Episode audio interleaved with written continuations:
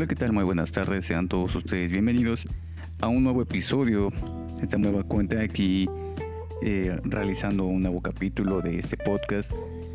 La nueva cuenta con un paseo dominical, un paseo dominical en lunes, pero pues ya teníamos bastante abandonado este, este espacio, así que necesitábamos retomar en algún momento los podcasts.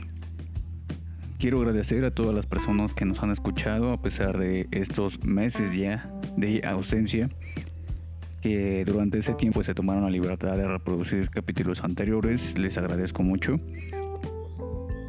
Y en esta ocasión pues estamos por eh, terminar una temporada que correspondió corresponde al barrio de Tacubaya y terminaremos con un, un espacio eh, hablaremos acerca de la delegación Cuauhtémoc, sí, pero eh, tomaremos el espacio de la colonia Hipódromo. Así que, pues ya con estos últimos lugares vamos a dar por concluida la, la segunda temporada de este podcast. Y en eventos próximos pues estaremos hablando acerca de Coyoacán. Y de esa manera pues estaremos recorriendo más y más lugares de la Ciudad de México. Esperamos que ahora con más frecuencia, pero eh, seguiremos adelante sin duda alguna. Les cuento que eh, con respecto al espacio que vamos a recorrer el día de hoy, la colonia Hipódromo, pues estaremos visitando varios lugares en realidad. Vamos a hablar un poco acerca de Parque México, acerca de Parque España, sobre las plazas Popocatépetl, Iztaccíhuatl y Citlaltepec. Además, por supuesto, pues vamos a, dar algunas sugerencias de actividades que puedes realizar por la zona y en general vamos a dejar adentrar en esta bellísima historia que tiene el lugar. No sin antes contarles una anécdota, contarles un chismecito. Y es que, bueno, a partir de aquí empieza el chismecito. Eh, como ustedes ya sabrán, yo soy parte de la comunidad UNAM, eh, estudio una licenciatura. Y bueno, la comunidad, los quienes sean parte de la comunidad UNAM sabrán o estarán enterados de que hay problemas en las facultades, de que muchas, si no es que todas las facultades están en paro. Y yo decidí tomar ese tiempo que tenía de la escuela para visitar algunos lugares, ¿no? Entonces lo que hice con mi tiempo libre fue visitar esos lugares que ya tanto quería ver y que he pasado un millón de veces por ahí, pero jamás he entrado a, los museos. Bueno, pues me di la libertad de, visitar alguno de ellos y visité en dos ocasiones el Monal, el Museo Nacional de las Bellas Artes.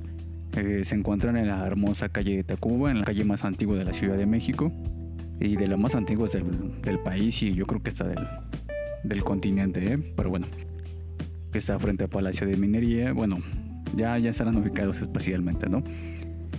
Y me tomé la libertad de visitar el Munal en dos ocasiones y me ocurrió algo de lo más irónico, de lo más gracioso. Yo lo veo como algo fascinante también porque eh, me hizo darme cuenta de algo que eh, ocurre, que es muy común y que justamente tratamos de tratamos de que no ocurra en este espacio, pero de alguna u otra forma siempre ocurre. Y no es para avergonzar, para sentirnos mal, simplemente es para reírnos y para poder disfrutar de esta historia porque la historia es maravillosa. Entonces les contaré esta historia, esta anécdota que me ocurrió y después a ello empezaremos a hablar acerca de la colonia de Hipódromo.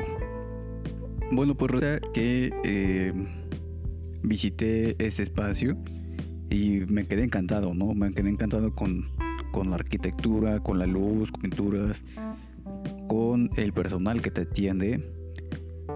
Y, fue muy divertido, muy agradable para mí tomar fotografías. Es, es, este, es imposible no tomar un millón de fotografías en ese espacio. Cada, cada lugar se presta para un bello recuerdo. Y, y pues yo quedé fascinado ¿no? con, las, con las obras de arte que existen en ese lugar. Me quedé fascinado, tomé un millón de fotos acerca de todo lo que me encantaba, todo lo que me agradaba, todo lo que decía para mi gusto, yo quedé encantada con el arte del Dr. Atl, también con eh, José María Velasco y algunas pinturas de Diego Rivera, por supuesto. Y en mi transcurso, en mi trayecto de haber este, recorrido el, museo, pues me encuentro con una pintura fría, sombría, triste, gris, azul, deprimente. Y la veo y digo, no me gusta. Vuelvo a ver el, el, el autor. Y leo el nombre Manuel Rodríguez Lozano. Y bueno, quienes ya han escuchado, quienes ya han escuchado la historia acerca de Antonieta Rivas Mercado, pues reconocerán el nombre de inmediato. Curiosamente yo en el momento pues no lo reconocí, pero sí me sonó el, el nombre Lozano. Dije, mm, Lozano podría ser cualquier persona, dudo mucho. Sería una coincidencia tremenda si fuera aquel hombre del que se enamoró Antonio Rivas Mercado. No le tomé mucha importancia. Seguí viendo sus obras, me parece que el Monal tiene cerca de 7 obras en ese espacio. Le tomé foto, dije por si es o por si no es, nada más porque me llamaste la atención. Ok, te tomo una foto. Y continué mi trayecto y me olvidé por completo del asunto. Llegué a mi casa, y días después me encuentro con un, una nota, con un artículo, con una publicación en Facebook de eh, una biografía, la biografía de adivinen quién, Manuel Rodríguez Lozano.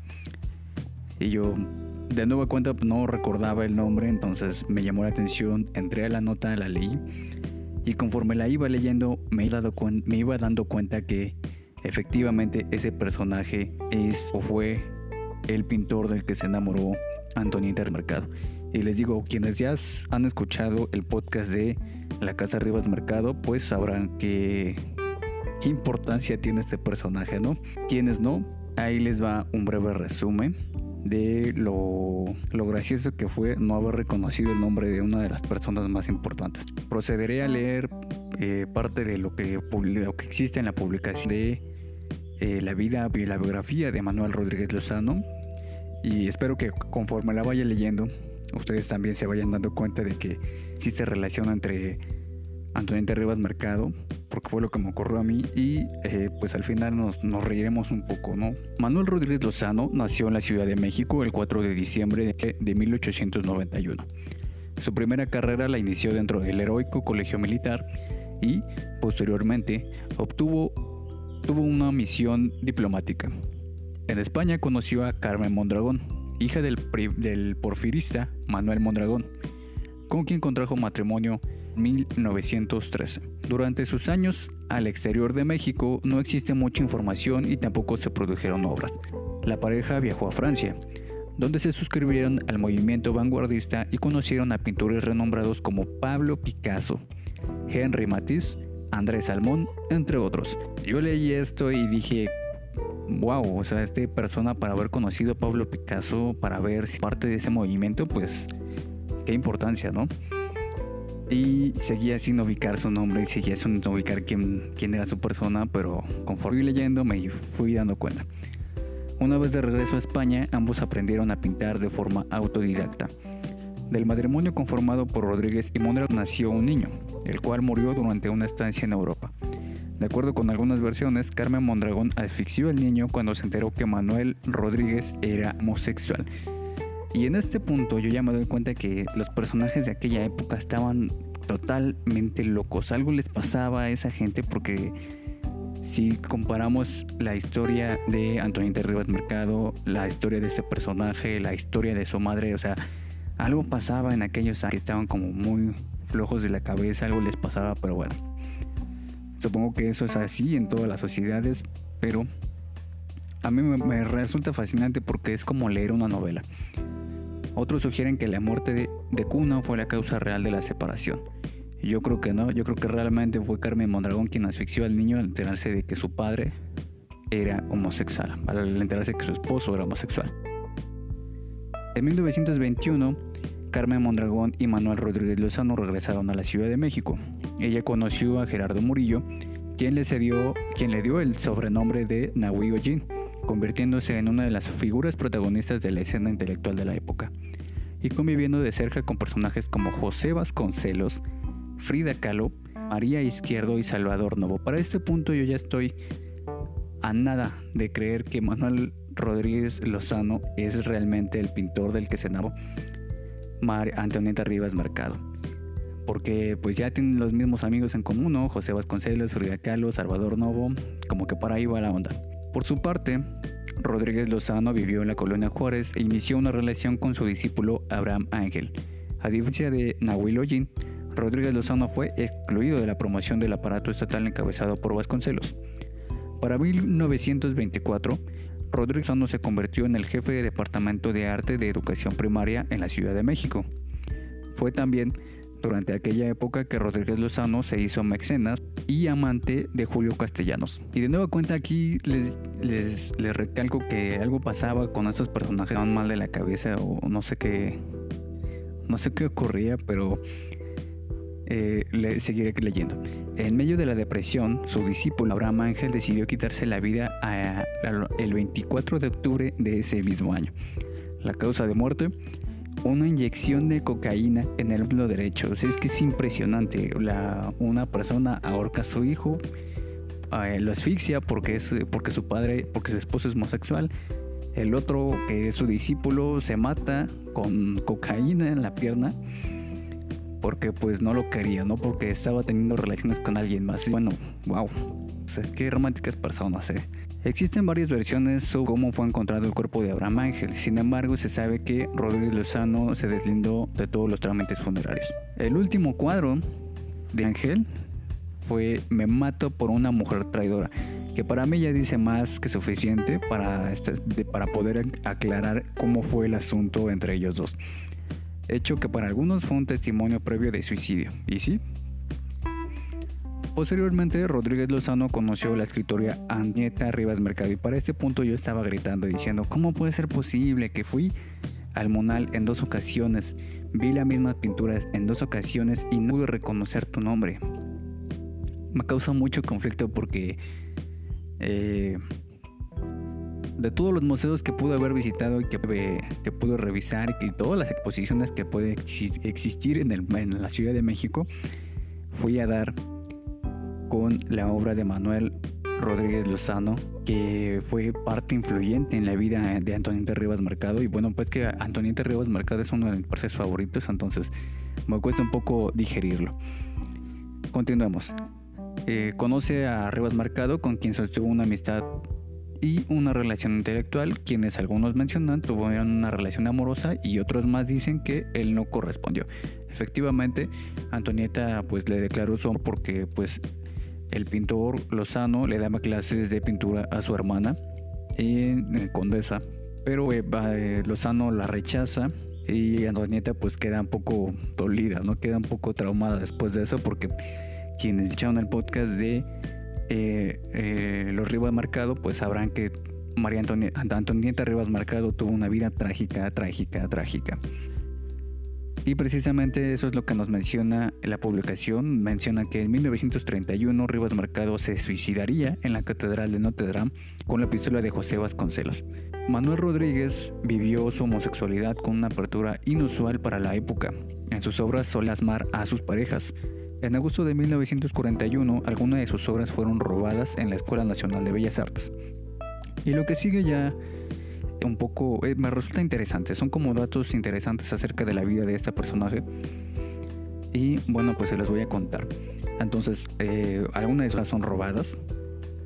Y él piensa que el robo fue planeado por enemigos políticos que él tenía dentro de la misma universidad, de de la UNAM. Y después de haber realizado la denuncia, Lozano pasó de ser quien acusa de haber robado obras a ser el acusado por haberlas robado. Lo terminan encarcelando. Es una cosa ridícula. Después Lozano permanece cuatro meses en la cárcel del el Palacio de Locumberri, eh, lugar que también es, histórico a más no poder y que en algún lugar podremos hablar acerca de él. Una tarde, en 1942, pintó dentro de estos muros el mural La Piedad en el Desierto, obra inspirada en La Piedad de Miguel Ángel. Entonces, el tipo era un crack. En esta imagen busca revelar el sufrimiento del pueblo mexicano a manos de sus gobernantes del sistema capitalista. Aunque con el tiempo el mural tomó un corte religioso y los reclusos empezaban a orar ante él. Y finalmente podemos decir que falleció el 21 de marzo de 1971. Entonces como vemos la vida de estos personajes está lleno de locuras, lleno de gama, lleno de, de asuntos muy intensos la verdad.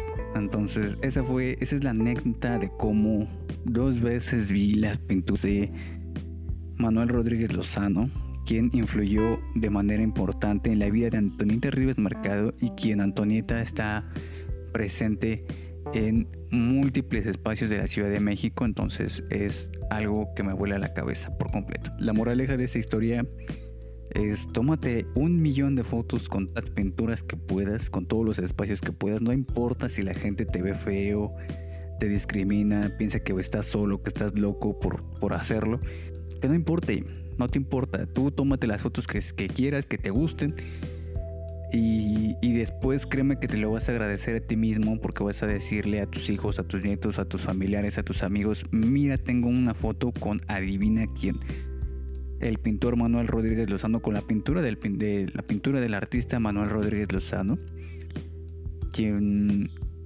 quien rechazó por ser homosexual a Antonita Rivas Mercado, hija de Antonio Rivas Mercado, quien fue escultor del Ángel en la Independencia y em, de muchos más monumentos de la ciudad. Y bueno, o sea, una fotografía te puede dar mil y una historias a partir de eso. Entonces, que nada te detenga para tomarte mil y un fotos en los museos. Es la, la anécdota, el chismecito que me ocurrió en mi semana de paro. A partir de ese momento, pues ya empezaremos a hablar. Si ustedes también tienen anécdotas interesantes y cosas por el estilo, pueden hacérnoslas llegar. Eh, por la plataforma de Anchor pueden enviar mensajes, de notas de voz contándome alguna de sus historias. Y si y si nos permiten pues estaremos compartiendo alguna de ellas en el siguiente capítulo. Ok, entonces a partir de este momento ya empezaremos a hablar acerca de eh, la colonia Hipódromo. También les quería con esta anécdota del el Museo Manuel Rodríguez Lozano, porque hay un periodo de la vida de Antonio Rivas Mercado en el que son contemporáneos, o sea, eh, José Vasconcelos, Rivas Mercado y muchos otros personajes pues hicieron durante la formación de esta colonia. Entonces me parece interesante e increíble porque pues vamos a ver que a lo largo de la historia de esta colonia pudo, pudo llegar a existir el momento en el que ellos visitaron ese espacio y bueno conocer esa historia va a ser todavía más interesante el día que tú tengas la oportunidad de ir y visitarla de ir a caminar por ese espacio que tiene ya 100 años de historia. Entonces vamos a empezar con eso. Hay que remontarnos al siglo XIX, a 1881.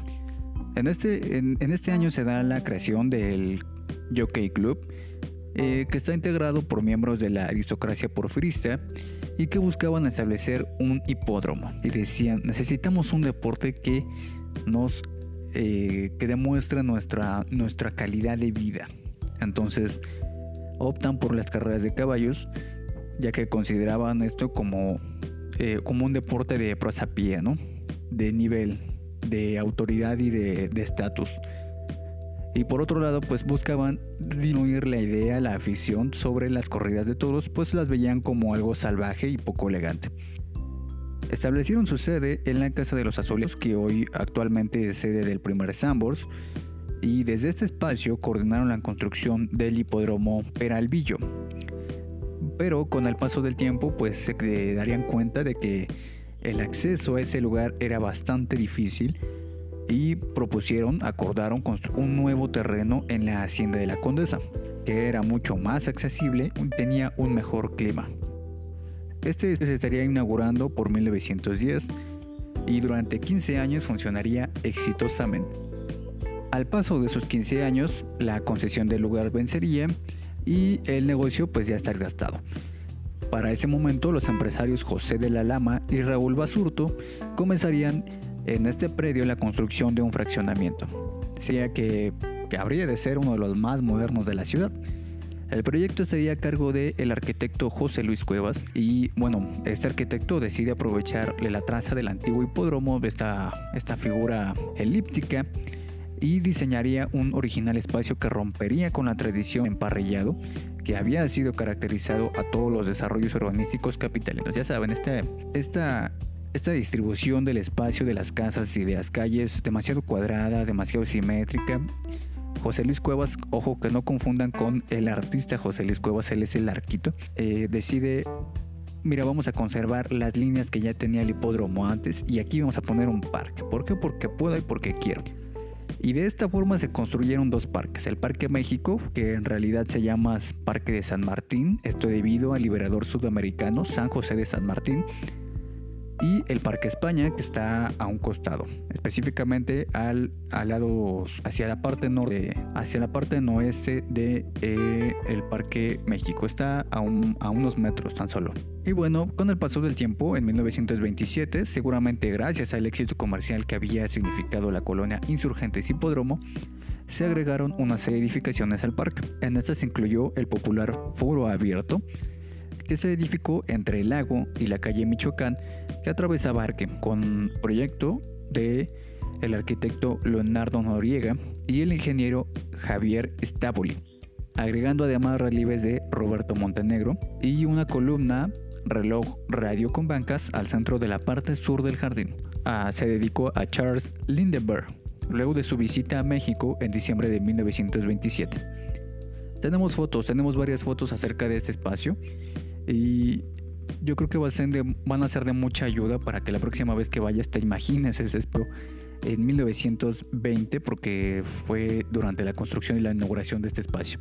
Tenemos una foto del foro Hindenburg visto desde la parte norte en 1929 que se conserva, bueno pues este espacio se consigue conservando en buenas condiciones ya que fue intervenido en 2014 y 2015. Tenemos otra foto de una publicidad de diciembre de 1927 que apareció en el Universal promocionaba la inauguración de la columna reloj radio diseñada por Leonardo Noriega y patrocinada por General Electric y la joyería La Esmeralda. También tenemos una foto de Luis Márquez tomada en enero de 1928 de la columna reloj radio y sus bancas perimetrales.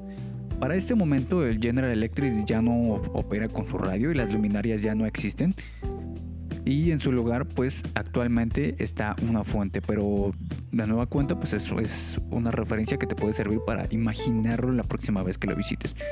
Estas fotografías están en nuestra cuenta de Instagram es guion bajo historia guion bajo todo con minúsculas y ahí también podrás encontrar algunas de las fotografías eh, de otros lugares y de otros espacios. En otra fotografía, una fotografía de Luis Márquez, ahora fechada en 1938, aparece al centro la fuente de la plaza Popocatépetl, diseñada en concreto armado por el arquitecto José Gómez Echeverría en 1926.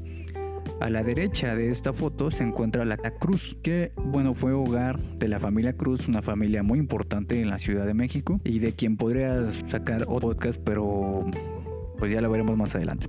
Eh, esta casa que alguna vez fue habitada por la familia Cruz, en 1926 aún era sede de la legación china y a la de esta misma foto se puede observar el edificio Lux de la Plaza Popocatépetl número 16, que fue diseñado por el arquitecto Ernesto Ignacio Rostro en 1931 y remodelado por, Carlos Duclaut en 2002. Y bueno, de esta forma ya, ya hemos hablado acerca de Parque México, de Parque España, de la Plaza Popocatépetl, pero de igual forma las Isla Cihuatl y la, la Plaza de Ciclatepec eh, también corresponden a, ese, a esos mismos elementos.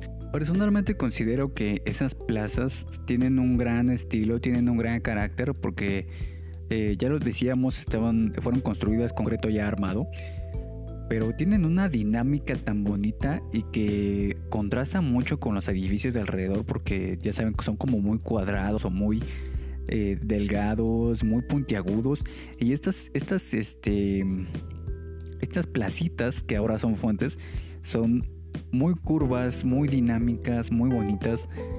Entonces me agradan muchísimo. Y pues en general las tres fueron construidas al mismo tiempo. Y esto no termina aquí, es que, o sea, este lugar ha estado vivo por 101 años. O sea, ha sido el lugar de ha sido el lugar de muchísimas cosas, de muchísimas personas que han caminado por ahí, que han visto correr a los caballos, que han visto eh, pasear a otras personas, que, han paseado con otras personas, que han eh, entablado alguna relación. Y bueno, este también ha sido el lugar de músicos, músicos, músicos como Agustín Lara, Pablo Moncayo y Ricardo Palmerín o de actores, actores como Mario Moreno Tiflas y de escritores como Paco Ignacio Taibo I y Luis Ruiz. Entonces, imagínate hace 30 años, 50 años, hace 100 años, caminando por ese lugar e imaginando caballos correr por ahí, es una locura. O incluso imaginando que Manuel Rodríguez Lozano, el pintor del que hablábamos, pues también caminó por allí porque era parte de esa comunidad. O imagina a José Vasconcelos o a Frida Kahlo, a Antonieta Rivas Mercado, no lo sé, es que eh, es, es, un espacio tan histórico que realmente me vuelve la cabeza. Como sea, eh, ¿qué puedes hacer aparte de caminar y de conocer estos lugares que acabamos de decir? Bueno, si no eres muy fan de eso, pero si eres fan de comer, pues puedes visitar la churrería El Moro, que está en la avenida Michoacán número 27. También puedes, este, bueno, no sé exactamente qué hagan ahora, pero supongo que pues debe haber eventos o habrá eventos en el Plaza Condensa. También está muy cerca a, Parque México. De igual forma hay neverías, tiendas, este, locales cerca de, de la zona, entonces es un lugar muy muy agradable. También se encuentra la casa refugio de Citlaltepetl. Y bueno, este es un para la comunidad que, en ah, que antes de los tiempos de COVID pues se, encontraba abierta, ¿no? Entonces son algunos de los, de los lugares y de, de las actividades que puedes realizar en ese espacio. Pero por supuesto eh, te voy a dar un último dato acerca de las fuentes, que esta fuente la tienes que ver sí si vas a Parque May. Se trata de la fuente de los cántaros. Y es que, bueno, la modelo de esta célebre estatua fue Luz Jiménez, cuyo nombre de pila era Julia Jiménez González. Y bueno, esta singular mujer, étnicamente nahua y originaria de Milpa Alta, la inspiración de artistas tales como Diego Rivera, Diego Afaro Siqueiros, Fernando Leal, Jean Charlotte y Mina Modotti. Entonces, es una mujer. El artista creado, el artista creador de esta fuente fue el escultor José María Fernández Urbina, quien al lado del arquitecto Roberto Monegro participó en la creación del foro en los años 20, cuando la colonia Condesa apenas empezaba a hacer una marcha urbana de la Ciudad de México. Y bueno, esta fuente es, preciosa, es una mujer que está sosteniendo dos eh, cántaros y que de ellos sale, brota el agua, entonces es muy, muy, muy bella y eh, resulta muy armónica con eh, las parcelas que se encuentran alrededor y con los lares gigantescos que te llaman la atención, que llaman tu atención eh, a lo lejos, ¿no? De, esta que es la plaza de eh, Parque México.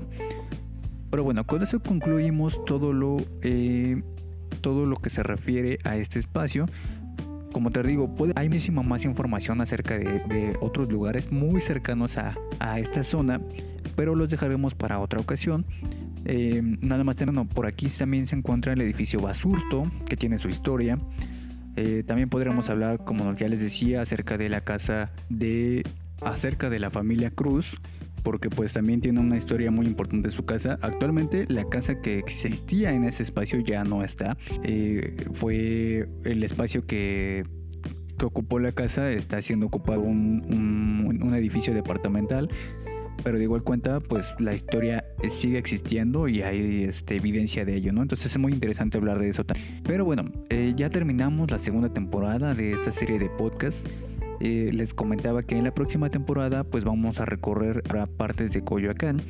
Si tienes alguna sugerencia de un lugar, pues haznoslas llegar por Instagram, por Facebook, por la misma plataforma de, de que nos estés escuchando y lo tomaremos en cuenta. Muchísimas gracias por escucharnos y hasta luego.